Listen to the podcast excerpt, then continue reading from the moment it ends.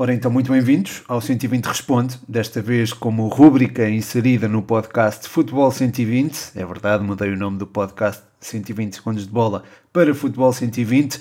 Já houve algumas rúbricas novas, espero que tenham gostado. O feedback, pelo menos, tem sido muito positivo até. Quanto mais vier, melhor, mesmo que seja negativo, porque o feedback positivo motiva, o feedback negativo ajuda a melhorar.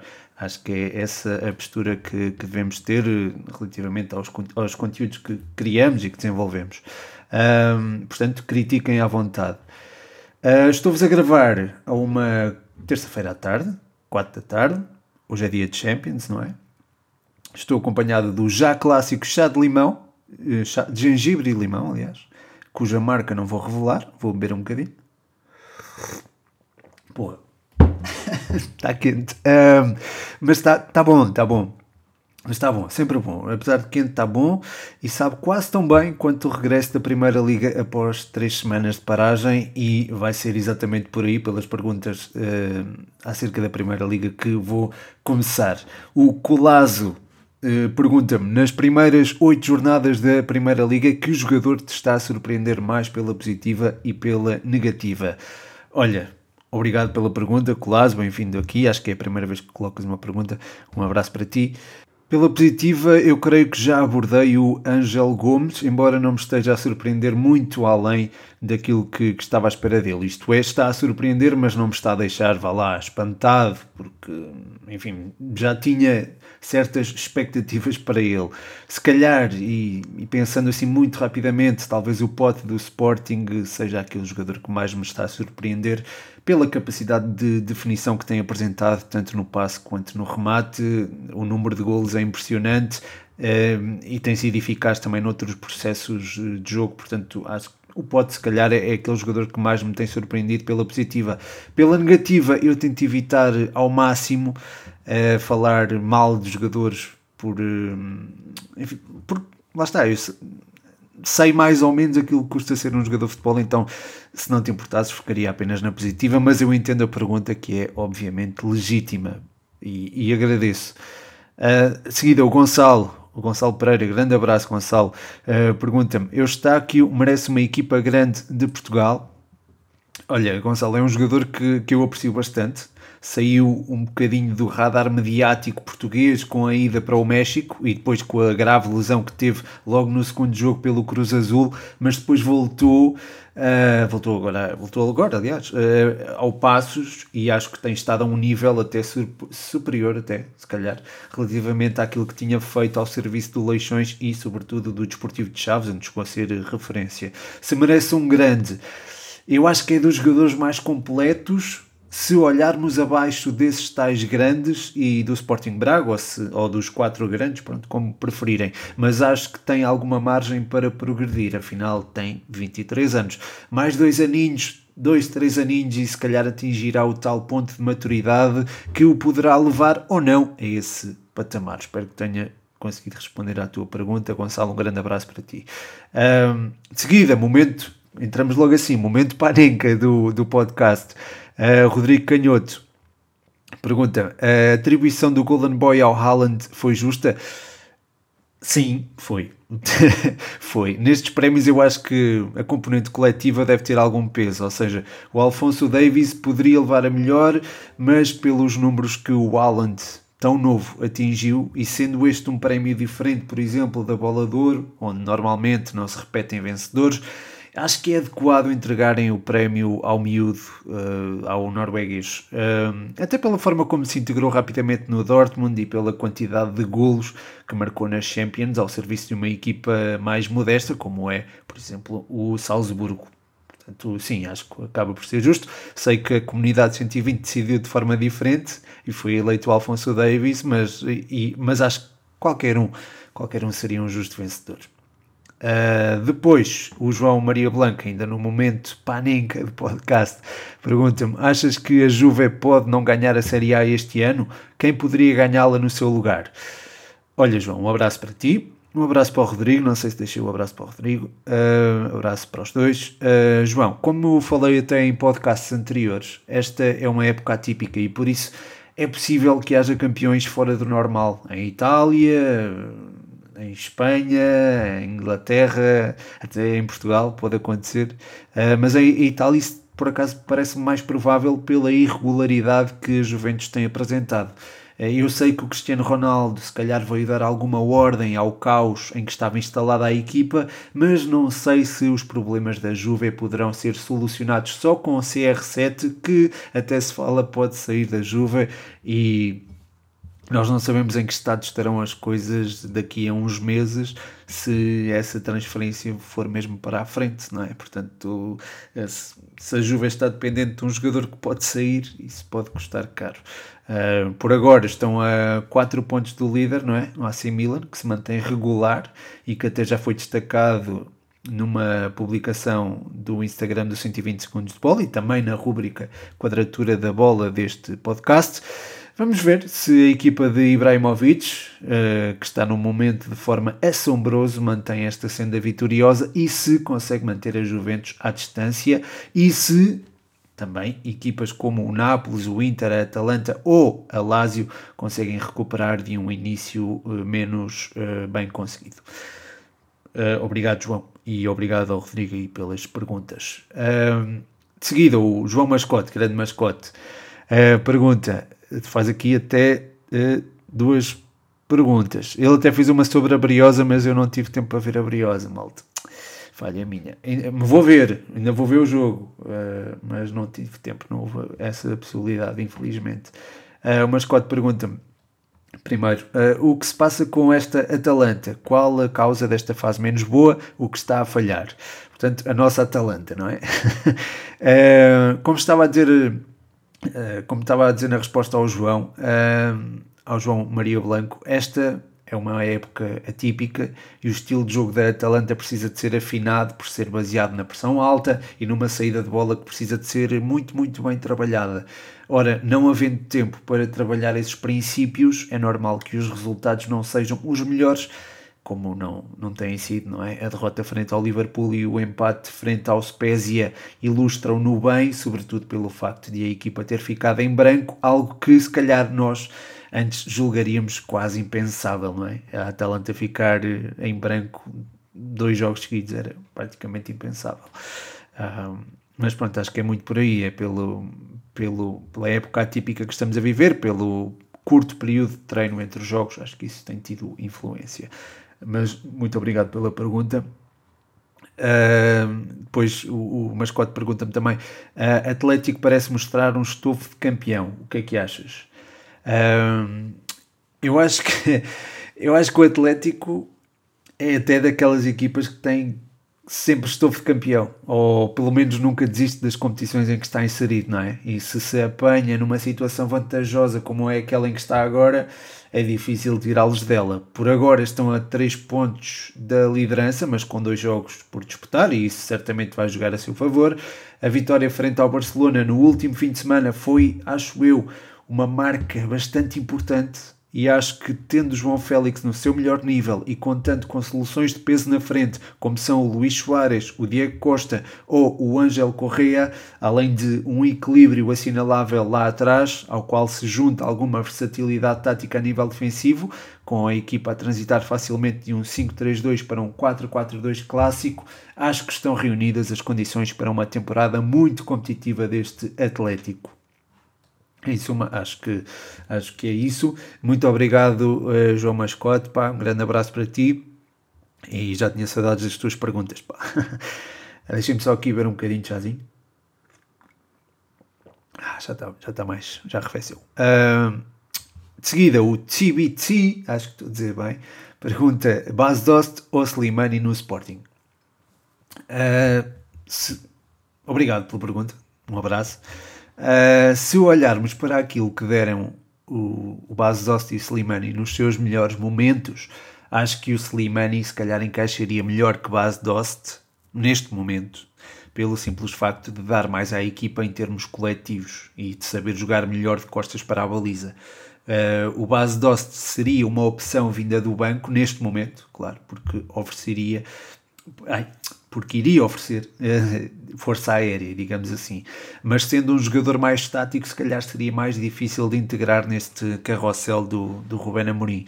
Agora, a questão é perceber quem está melhor a nível físico e o uh, técnico. É o Bas Dost ou o Slimani. A partir daí, tomar-se-ia a opção, mas acho que o Argelino seria possivelmente uma opção mais adaptável a este Sporting, ainda que possa nem sequer ser titular. Uh, lá está, este Sporting está com uma dinâmica muito interessante.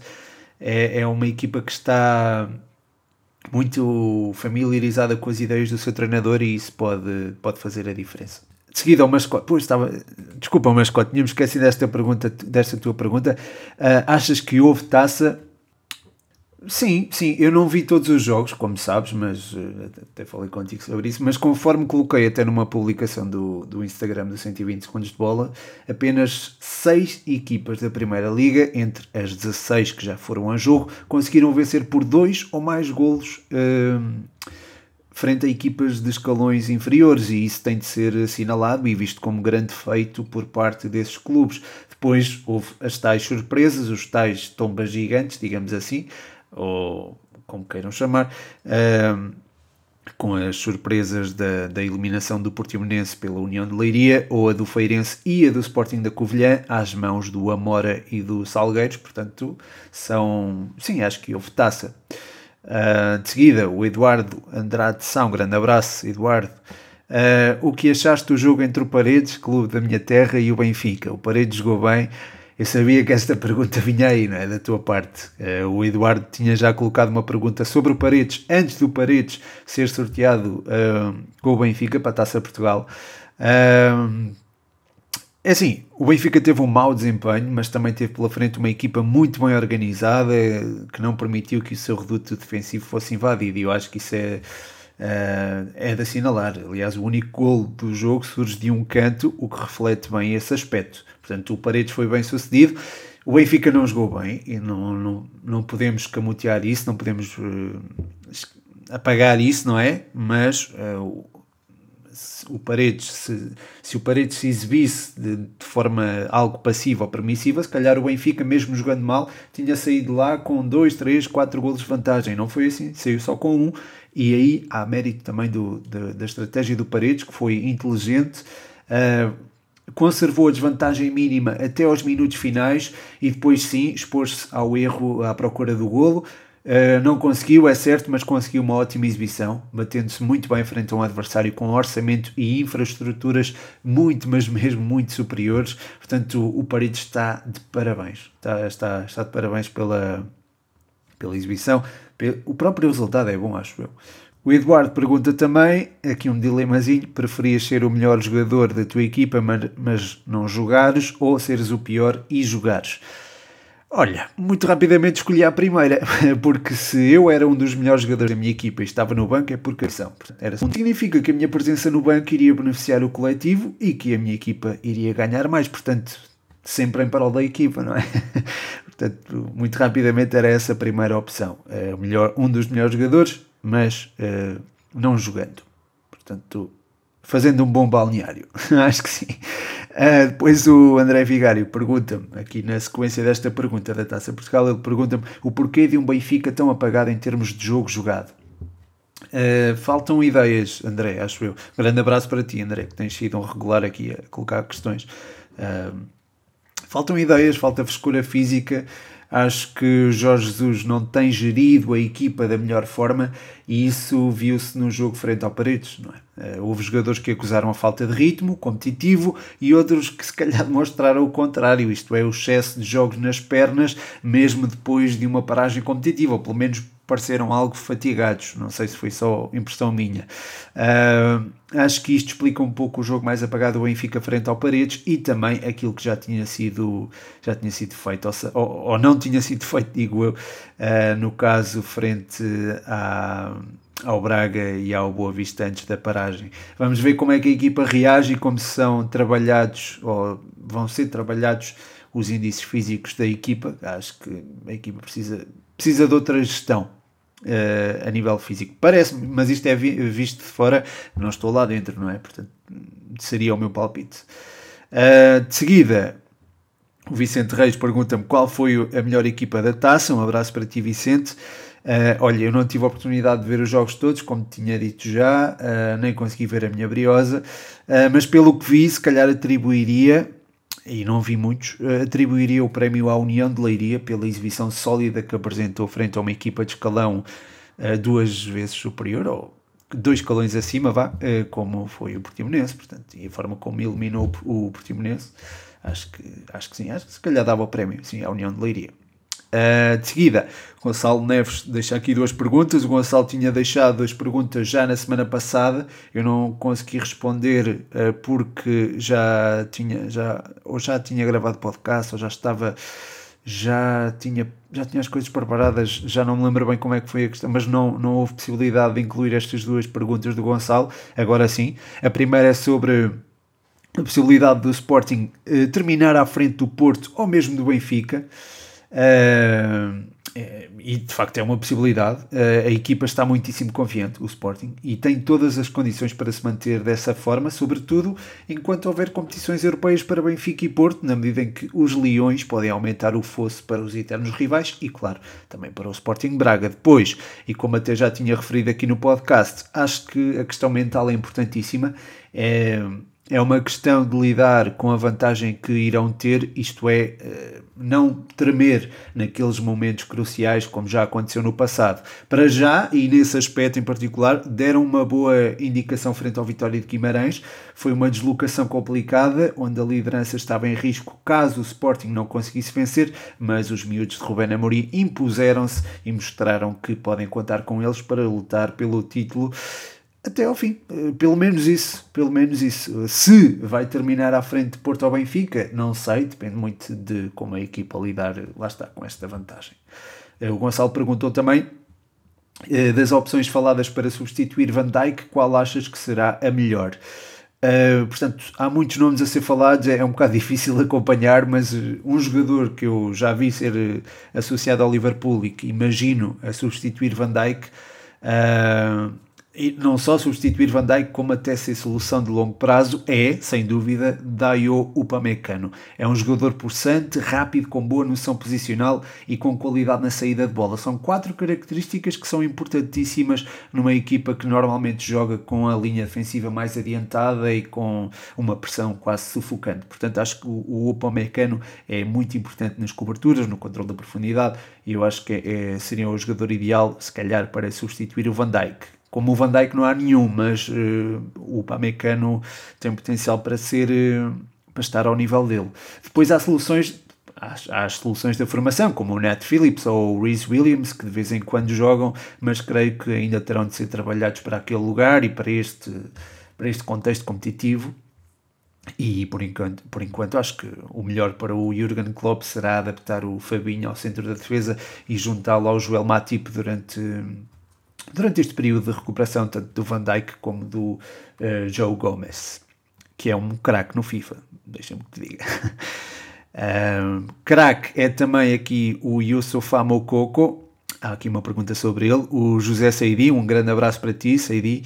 Uh, o que achas do avançado de 17 anos do Dortmund? Portanto, eu, eu acho que o Saidi está a referir ao Yusufa Mokoko, não é? Uh, se não for, depois diz-me que eu, eu tento esclarecer uh, a coisa. Uh, é um miúdo, o Yusufa Mokoko é um miúdo com muito talento e que pode seguir as pisadas do Haaland, pelo menos a avaliar pelo que vi dele na UEFA Youth League. É um jogador com boa noção posicional.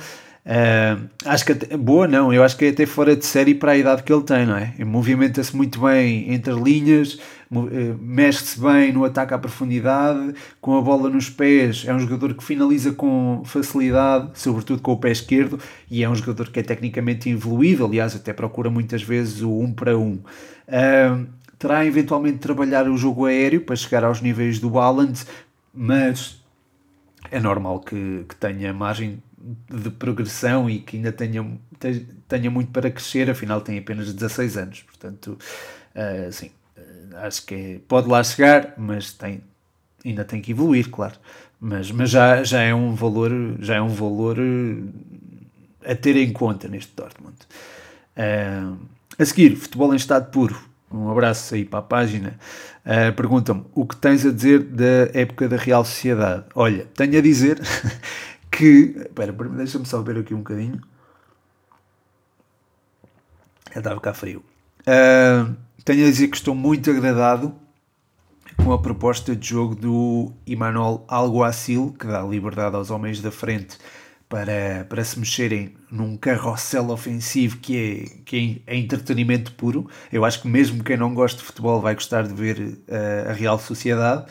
Uh, em cima destas nuances ofensivas tens ali um equilíbrio prestado pelo Miquel Merino que a meu ver é fundamental para que as peças da frente possam brilhar. O Porto e o Oyarzabal podem integrar zonas de finalização à vontade, o Isaac ou o William José podem deambular pela frente de ataque e o David Silva pode ser aquele organizador de jogo com tempo e espaço para pensar tudo aquilo que se move à volta dele, tendo uma espécie de um escudo tático, vá lá, que permite explanar todo o seu futebol.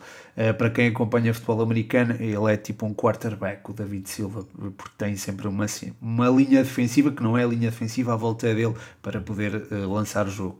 Uh, além desta componente tática e até estética é, desta Real Sociedade, os bascos têm conseguido resultados fantásticos, afinal estão em primeiro lugar na Liga Espanhola, mesmo estando uh, envolvidos em competições europeias, o que é dizer muito, não é? Nos tempos que correm, portanto, jogar de pouco em pouco tempo e bem é muito complicado. Uh, posso não ter dito tudo, eu não sei se há se há muito a acrescentar, posso não ter dito tudo sobre os Churi Urdinak, mas analisei-os há umas duas semanas na página do Instagram da 120 segundos de bola. Também mandei uns palpites no último quadratura da bola, no último, no primeiro quadratura da bola, por isso podem ouvir e também espreitar aí a publicação no, no 120 segundos de bola uh, para complementar a coisa. Muito obrigado pela pergunta, de qualquer forma. A seguir, o Leandro 17, grande Leandro, pergunta-me o que estás a achar do trabalho de Paulo Fonseca na Roma. O Paulo Fonseca é daqueles treinadores muito, muito agarrados às suas ideias. Uma coisa que até lhe trouxe de sabores quando propôs um 4-3-3 em triângulo invertido no, no Porto, que, no Futebol Clube do Porto. Uh, que era uma ideia boa no papel, mas que não se revelou tão boa na prática. Ainda assim, eu acho que se lhe dessem mais tempo, acredito que pudesse ter sucesso. Aliás, nesta Roma está precisamente a consolidar os processos trazidos da época passada, com uma linha de três centrais na saída de bola, onde um dos elementos, o cristante, no caso, funciona como elo de ligação ao meio-campo e a equipa tem tido sucesso. Um, portanto, neste caso, lá está, vês aqui o tempo que foi dado ao Paulo Fonseca na Roma está a trazer frutos. Eu acredito que no Futebol Clube do Porto isso também poderia ter acontecido. Uh, bem, mas neste momento a Roma é a terceira, a uma vitória, entre aspas, de distância do Milan, não é? A três pontos do Milan, do líder. Uh, acho que ainda há alguns aspectos a corrigir a nível defensivo, mas no ataque as coisas têm fluído lindamente, algo que não foi interrompido pela paragem para as seleções, dada a forma autoritária como derrotaram o Parma. E a equipa também, eu acho que foram foram inteligentes ao irem buscar elementos como, por exemplo, o Pedro, que já não é selecionável, mas que continua a trazer qualidade. Uh, o próprio Chris Smalling. Enfim, há alguns jogadores que são nucleares e que não são tão chamados às seleções. Isso é importante, não é? neste contexto de jogos de 3 em 3 dias, é muito importante. Um, e lá está, o Paulo Fonseca também resgatou, se calhar, o melhor, a melhor forma desses jogadores, uh, tanto o Chris Smalling como o Mkhitaryan também, e o Pedro. Mas o Mkhitaryan acho que ainda é chamado à seleção da Arménia, não tenho a certeza disto, mas creio que ainda será, até porque é o melhor jogador arménio de sempre. Um, Pois o Pedro Rodrigues também está a apresentar um, um, futebol vistoso, acho que está a renascer, tal como o, o, o Mkhitaryan, o portanto acho que acho que o Paulo Fonseca tem potenciado bem estes dois jogadores, o próprio Dzek também continua em, a um, a um nível elevado, portanto acho que esta Roma está, está bem trabalhada e acho que lá está, é, é, é o reflexo de se houver espaço, se houver tempo para um treinador trabalhar, ele vai mostrar eh, trabalho e o clube vai beneficiar disso, mais do que se o despedirem prematuramente. Um, a seguir, uh, Bravos Açorianos, um grande abraço uh, para a página Bravos Açorianos, visitem aí, malta de Santa Clara dos Açores. Uh, análise ao compromisso da seleção, uh, aos compromissos da seleção mais recentes: Andorra, França e Croácia. Bem, com Andorra foi o resultado esperado e eu acho que não há muito mais a dizer, não é? Destaca-se o bis do Paulinho, e a, portanto, o bis na estreia e a forma como a equipa procurou que o Cristiano Ronaldo marcasse, marcou só um, infelizmente. Uh, e continua distante ali do Ali Day. Uh, contra a França foi dos piores jogos da era Fernando Santos, uh, mas isso, lá está, eu já abordei no podcast anterior, não queria estar aqui a amassar a malta com, com uma repetição daquilo que já disse, não levem a mal, mas era só para é, pronto, é só para não amassar a malta. Uh, depois contra a Croácia, aí sim, ainda não, ainda não tinha falado sobre este jogo.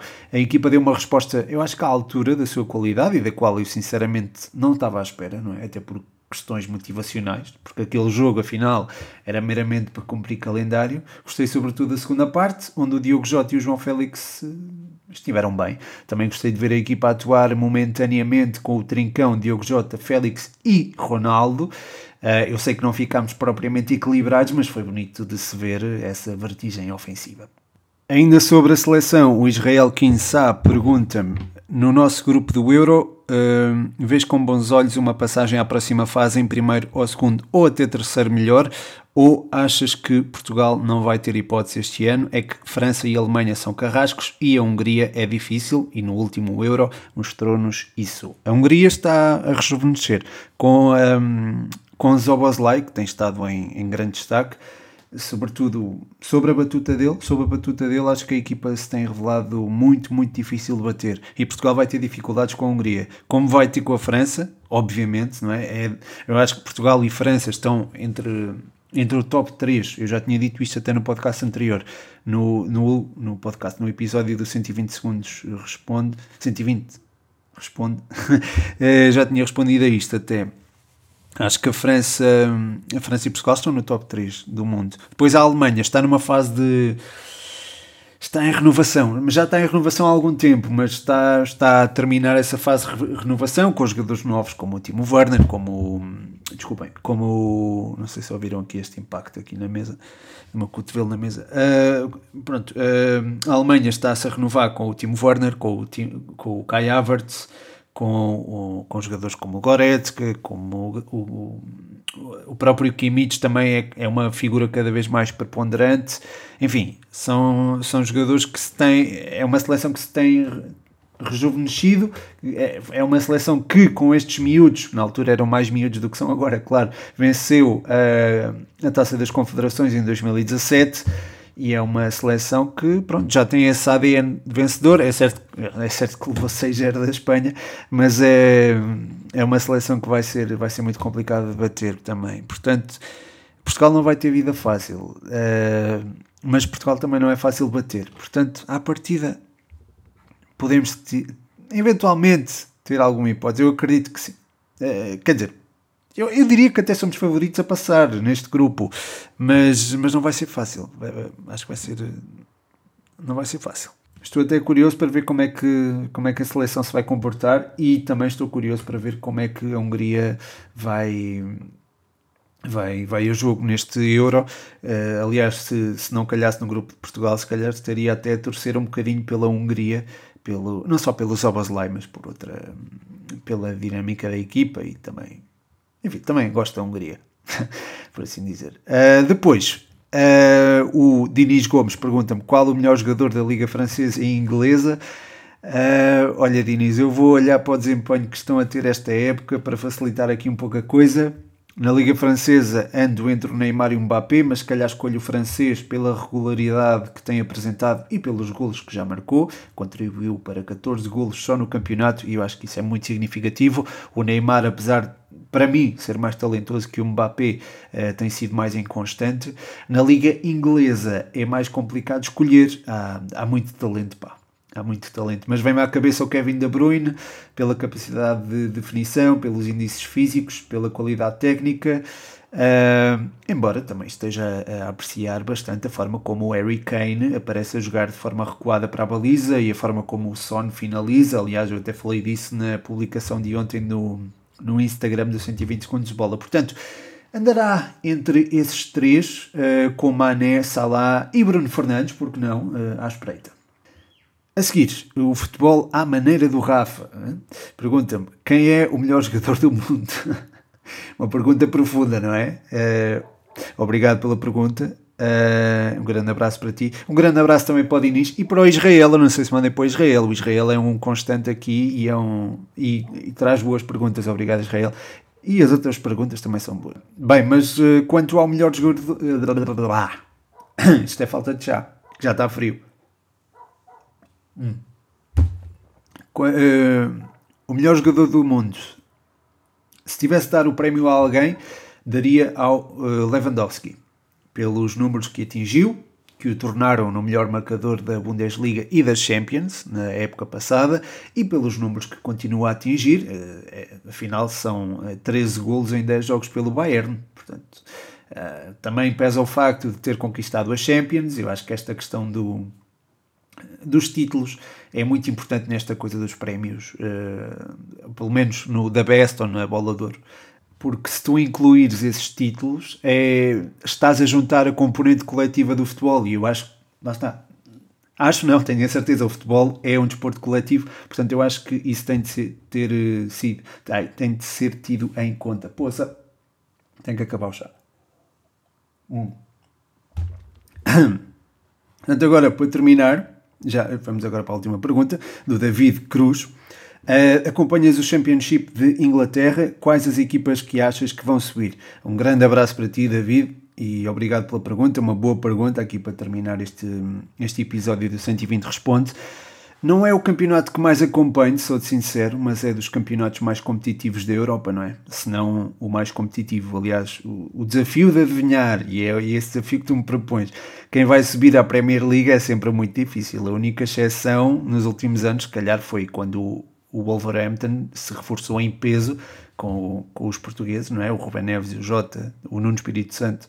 Um, e pronto, e dominou a Championship. De resto, tem sido muito complicado. Porém, se tivesse de sugerir favoritos, se calhar iria nas equipas que desceram na época passada uh, na Premier League. Uh, o Norwich pela organização defensiva, o Bournemouth por ser uma equipa com muita qualidade na frente e o Watford pelo facto de ter mantido alguns dos melhores jogadores da temporada anterior e que venceram, não convém esquecer, o Liverpool por 3-0 numa altura em que o, os Reds uh, se diziam imbatíveis. Diziam, não julgavam-se imbatíveis. Era uma altura em que o Liverpool ainda não tinha perdido. Foi a, foi a Vicarage Road e levou três. Depois destas três equipas, há a considerar equipas que normalmente andam lá em cima, como o Bristol, o Swansea ou o Stoke, mas no Championship é tudo bastante imprevisível, pelo que o meu palpite é para os três que desceram uh, da Premier League andarem a lutar lutar pela subida. Se calhar não aposto que subam, uh, aposto que vão lutar pela subida. Eu não consigo apostar mais do que isso. Mas obrigado, David, pela pergunta. Um grande abraço para ti. Um grande abraço para todos os que colocaram questões. Um grande abraço para quem ouviu. O meu nome é Pedro Machado e este foi mais um 120 Responde, agora no Futebol 120. Ah, como não podia deixar de ser, ih.coimbra.osc. Se vocês quiserem aprender inglês e ter a prova de que vocês de facto percebem de inglês, é ir a ih.coimbra.osc, onde podem obter todas as informações acerca disto.